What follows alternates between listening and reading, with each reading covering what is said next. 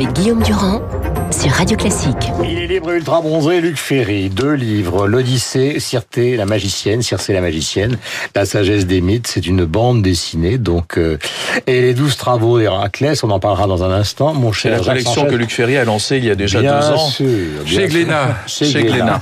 Euh, un petit mot sur la rentrée dont n'est pas couché. Eh ben oui, c'était l'événement télé de ce week-end, la 14e saison d'On n'est pas couché, avec une nouvelle formule tant annoncée et surtout le pardon de Yann Moix. Yann Moix qui euh, s'est adressé à toutes les personnes, qui s'est excusé euh, auprès de toutes les personnes qu'il a pu blesser pour les dessins choquants, les bandes dessinées obscènes et dégradantes, des excuses tout particulières à Bernard-Henri Lévy. Ce sont ses propres mots que je viens de citer.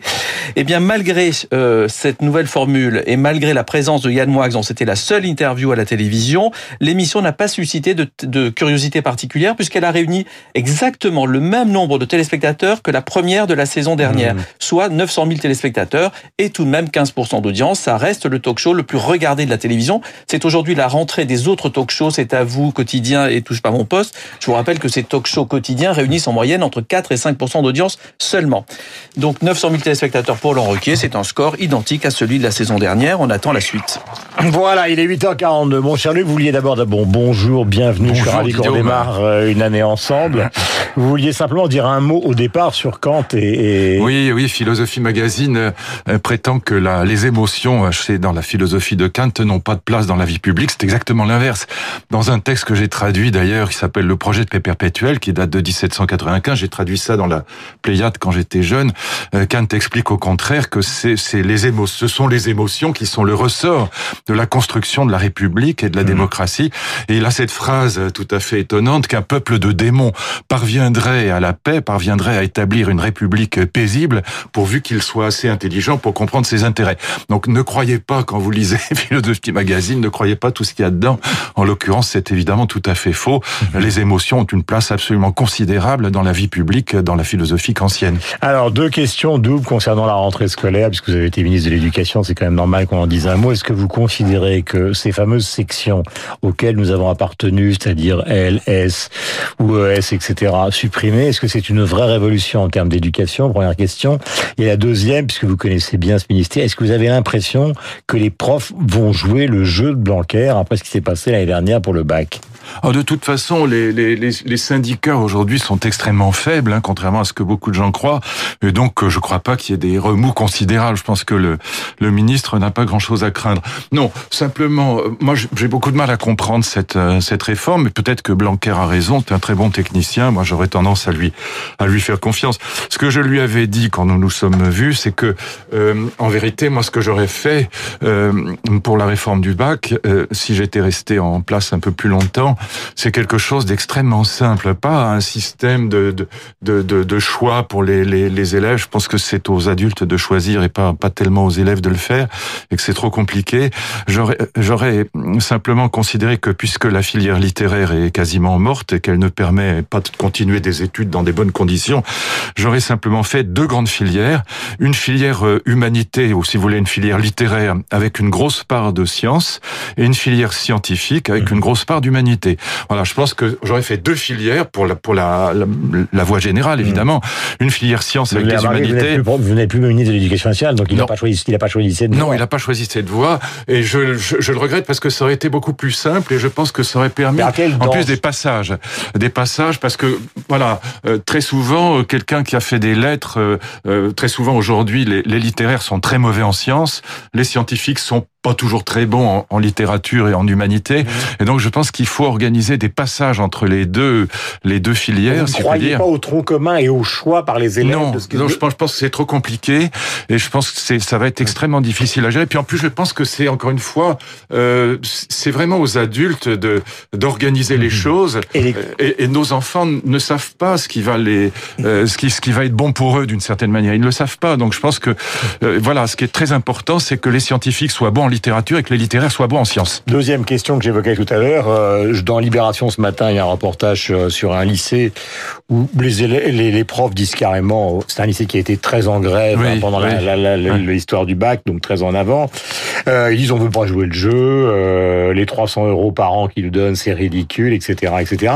Est-ce que vous croyez dans ce contexte social qui va être un peu compliqué que les profs sont, euh, dans leur majorité, c'est très difficile d'interpréter à une gigantesque masse de gens hostiles à la réforme bancaire Non, mais de toute façon, l'hostilité à la réforme, c'est pas dans, l'éducation nationale, c'est pas vraiment une nouveauté. On a tous, tous, tous connu ça. Je veux dire, tous les ministres de l'éducation ont connu ça. Donc c'est pas, c'est pas une nouveauté. Encore une fois, aujourd'hui, euh, à la différence de ce qui, ce, qui ce qui était le cas il y a 15 ans, euh, les syndicats sont extrêmement faibles et donc la capacité de nuisance, si je puis dire, par rapport à une volonté de réforme est extrêmement faible. Donc je pense que Blanquer n'a pas grand chose à craindre.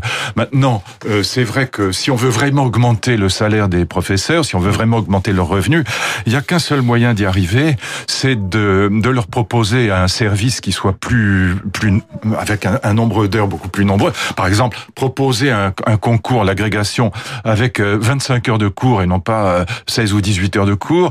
Donc 25 heures de cours. Et là, on dit aux professeurs, si vous acceptez cette voie-là, on vous paye vraiment beaucoup plus cher. Mmh. Et on, on vous donne un, salaire beaucoup plus... Cas en Allemagne. Voilà. Mais sinon, 300 euros par an, euh, calculé, c'est ridicule. Je vous pouvez pas présenter ça comme une augmentation. C'est même pas l'augmentation du coût de la vie. Donc c'est c'est epsilonesque. Donc euh, je comprends que les profs disent, écoutez, là vous, vous, plaisantez. Bon, ça ça fait 25 euros par mois qu'on en fasse? Bon, donc euh, si on veut vraiment augmenter le salaire des profs, il faut augmenter le service. Je voudrais qu'on parle de Régis Debray, car il a 79 ans aujourd'hui. C'est un homme qui vient, vous le savez, non seulement de Normal Sub, de l'extrême gauche, mais qui maintenant est une sorte de gaulliste nostalgique. Oui. Le voici parlant de Macron et vous nous parlerez de l'importance de ce styliste car c'est un homme qui écrit très bien.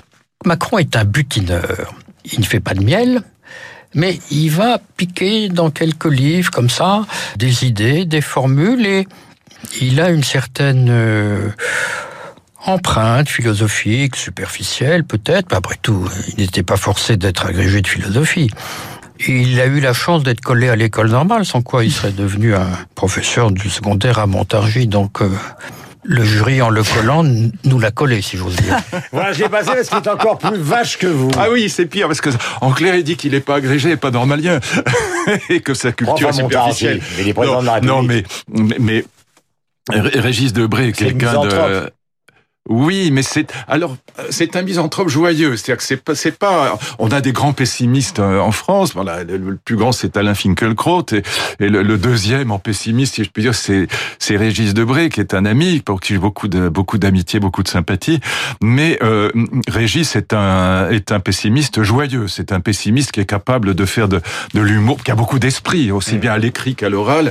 Et donc euh, voilà, c'est quelqu'un qui moderne revendiqué. Oui, mais c'est un anti-moderne moderne, c'est que c'est un anti-moderne républicain. C'est-à-dire que ce qu'il défend depuis toujours, c'est que le grand risque que nous vivons aujourd'hui, notamment avec Macron, c'est pour ça qu'il aime, il n'aime évidemment pas la politique de Macron, ni ce que représente Macron. Le grand risque, c'est l'américanisation du monde. C'est ce qu'il appelle la démocratie par opposition, mmh. la démocratie libérale par opposition à la République. Pardon? Vous qui êtes plus joyeux, c'est lucide ou c'est une obsession? Non, non, c'est lucide. C'est-à-dire que, le, en effet, il y, a, il y, a, évidemment une américanisation du monde européen, et c'est vrai que l'idée républicaine à la française, elle est aujourd'hui ultra minoritaire. Et là, là, je retrouve assez euh, euh, Régis Debré, je me retrouve assez, assez, proche de lui, notamment sur la question scolaire.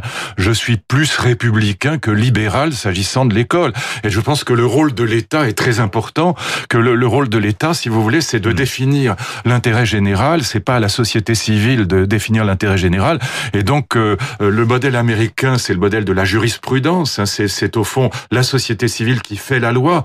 Et donc, ce que défend Régis Debré et ce que défendent les républicains, et là je m'y retrouve assez, c'est qu'on a évidemment besoin de l'État et pas simplement de la société civile pour définir l'intérêt général. Et, et de ce point de vue-là, je pense qu'il a, il a raison. C'est vrai qu'on voit bien qu'avec ce, ce féminisme incarné par Marlène Schiappa, avec euh, ce multiculturalisme, avec cette absence de résistance à l'islam, Bon, on voit bien qu'on a euh, un, un, président qui est vraiment un libéral américanisé multiculturaliste. Ça, c'est évident. Oui. Euh, question concernant Jean-Michel Blanquer. Euh, Jean-Michel Blanquer, à un moment au départ, quand il est arrivé, au fond, il a beaucoup parlé de quelque chose que vous connaissez, ce sont les classements des grandes universités. Oui. Et c'est vrai que vous défendez un système français qui est un système qui est le, juste la laïcité républicaine. Mais quand on regarde ce classement que j'ai consulté quand il est ressorti il y a une dizaine de jours, les universités françaises sont à la traîne et qu'est-ce qu'on voit? Toujours la même chose. Harvard, Cambridge, Oxford, Imperial College à Londres, King's College et les, les universités françaises Sauf sont que les grandes très écoles, loin. Sauf que les grandes écoles françaises sont largement au même niveau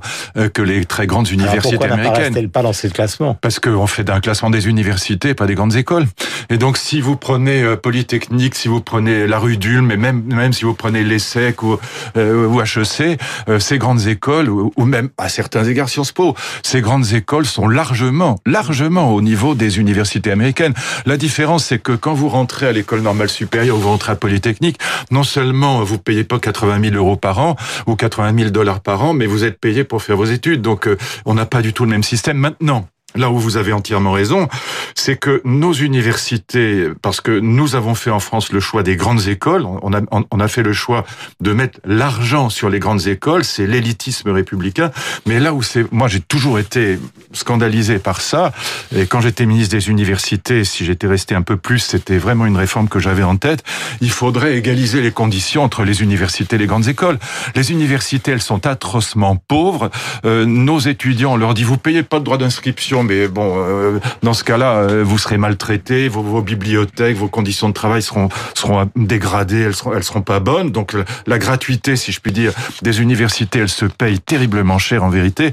Et donc moi, j'étais favorable à ce qu'on on, on remette euh, les étudiants qui sortent du bac au niveau, avec euh, remettre en place propédeutique, remettre en place dans les deux premières années une véritable remise à niveau de nos élèves, et puis augmenter les droits d'inscription pour les traiter mieux. Donc voilà, il y a tout un travail à faire pour égaliser les conditions entre les grandes écoles et les universités. Un travail qu'on ne fait pas parce que de toute façon, les élites françaises, elles sont recrutées par les grandes écoles.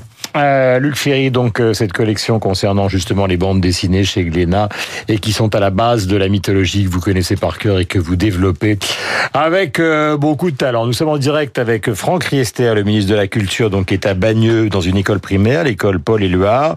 Bonjour Franck Riester, merci d'être bon. avec nous et Luc euh, pour participer à cette rentrée à laquelle participe Radio Classique puisqu'il s'agit de musique. Oui, bonjour Guillaume Durand. Oui, c'est une rentrée en musique. Vous savez que c'est un projet du président de la République, euh, du ministre euh, de l'Éducation nationale et du ministre de la Culture de faire en sorte que partout dans les écoles, il y ait une organisation d'une séquence musique à cette rentrée pour que dès le début de l'année, on parle d'éducation artistique et culturelle, mmh. que les jeunes de notre pays soient en contact avec des artistes, soient en contact avec eux-mêmes une expression artistique. C'est le cas depuis deux, trois ans et dans cette troisième année, euh, nous mmh. avons voulu ici à Bagneux, avec Patrick Bruel, avec Renaud Avec Mathieu Laine, avec Carole Beffa, avec Paul Meyer, faire en sorte que nous puissions avoir un spectacle qui va être autour euh, de, du, du texte et de la musique. Et Franck Riester, nous nous souvenons euh, dans notre lointaine jeunesse avec Luc de cours de musique à base de flûte à bec. Euh, et, et je ne parle même pas des cours concernant l'histoire de l'art qui étaient totalement inexistants.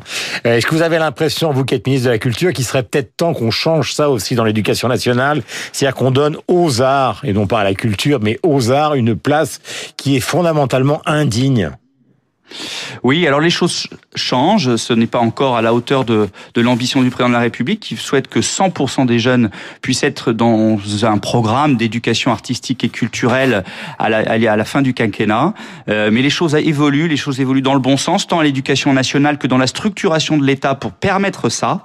Et de plus en plus d'artistes aussi sont associés à cette éducation artistique et culturelle parce que euh, ça ne peut être simplement une, euh, une discipline pédagogique comme les autres. On doit avoir un contact avec les artistes pour les jeunes de ce pays. Euh, pour vous donner un exemple de la, dé la détermination qui est la nôtre, on va créer au ministère de la Culture une direction spécifique autour de ces questions d'éducation artistique et culturelle et d'émancipation par les arts et la culture. C'est-à-dire que c'est pas simplement à l'école, c'est très important à l'école, mais c'est tout au long de la vie, de l'éveil jusqu'à la fin de vie. Et ça, c'est euh, une ambition du président de la République. On y met progressivement les moyens, la montée en puissance euh, est là. Et euh, avec cette rentrée en musique, on va voir que partout en France, mmh. euh, nos jeunes sont en contact déjà avec l'art dès le premier jour de la, de la rentrée. Merci Franck Bestia d'avoir été en direct avec nous. Je voudrais terminer par un extrait des Mémoires d'Outre-Tombe, mon cher Luc, parce que vous allez nous parler de Chateaubriand, qui est une passion personnelle et extraordinaire. Il parle de Mirabeau. Euh, la laideur de Mirabeau, appliquée sur le fond de Bosque, vous savez qu'il est oui, témoin de la Révolution française, de la naissance des États-Unis, c'est un personnage inouï, euh, appliquée sur le fond de beauté particulière à sa race, produisait une sorte de puissante figure du jugement dernier de Michel-Ange. Les sillons creusés par la petite vérole sur le visage de l'orateur avaient plutôt l'air d'escar laissés par la flamme. La nature semblait avoir moulé sa tête pour l'Empire ou pour le gibet, taillé ses bras pour éteindre une nation ou pour enlever une femme. Quand il il secouait sa crinière en regardant le peuple, il l'arrêtait. Quand il levait sa patte et montrait ses ongles, la plèbe furieuse courait. Au milieu de l'effroyable désordre d'une séance, je l'ai vu à la tribune, sombre, laid, immobile. Il rappelait le chaos de Milton, impassible et sans forme au centre de sa confusion. C'est quand même magnifique. Il y a deux grands romantiques euh, dans, dans, cette période des années 1820. Il y a deux grands romantiques. Il y a Chateaubriand qui est un romantique conservateur, même réactionnaire à proprement parler, hostile à la philosophie des Lumières et qui mmh. veut rétablir la royauté. Puis de l'autre côté, il y a évidemment Victor Hugo qui est l'inverse, si je puis dire, de Chateaubriand. C'est les deux grands. Ils sont tous les deux évidemment passionnants et c'est vrai que le style de Chateaubriand était non seulement le style, mais la, la pensée. Euh, les deux seront des hommes politiques de premier plan. Mmh. Chateaubriand sera ministre, Victor Hugo sera député et sénateur. Les deux s'engagent en politique et en même temps, c'est les deux visages du romantisme français. C'est une histoire absolument passionnante. C'est la naissance aussi de la vie de Bohème. Enfin, il faudrait un peu plus de temps pour en Mais parler. Nous en parlerons, nous en parlerons. Merci Luc, il est 8h57, voici Franck Ferrand.